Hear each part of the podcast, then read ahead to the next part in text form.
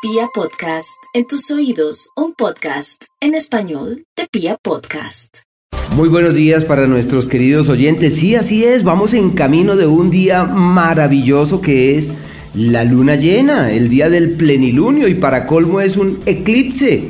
¿Eso a qué conlleva? Conlleva que haya un raudal de energía que plena la atmósfera. Nosotros que amamos la claridad, que amamos ver con nitidez, que amamos rebasar fronteras de visión, de lectura, de comprensión, pues imagínense, el día miércoles tenemos ese plenilunio, se empieza a sentir desde el martes y tiene rezagos hacia el día miércoles. Así que es la semana de la luz. De aquí al día miércoles, acciones concretas, decisiones eh, que trasciendan y conectarnos con lo que verdaderamente importa. Y ya desde el día jueves, viernes, pensaría yo sobre todo, como la luna ya entra en ese proceso del menguado, donde mengua y ya va declinando, pues es una temporada perfecta para terminar de eh, finiquitar cosas que eh, se forjaron en creciente, es la época para asentar, terminar de resolver. Ahí es donde los campesinos arreglan los surcos de las plantas donde las podan y las acomodan. De la misma manera debemos aprovechar a partir de allí para terminar de ultimar detalles en las cosas que ya están en movimiento. Y la fase creciente para poner el alma en aquello que uno ve que es importante.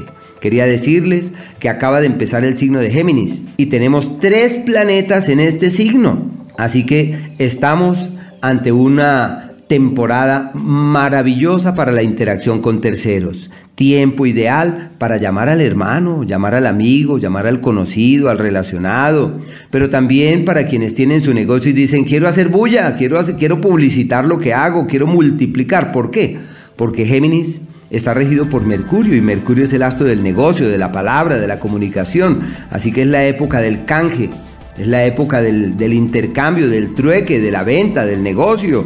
Y es un tiempo donde ya podemos empezar a mirar hacia otros horizontes con mayor flexibilidad y con mayor apertura. No olvidemos que Géminis, al estar vigente con tantos astros allí, pues nos habla de opciones, alternativas, puertas y oportunidades.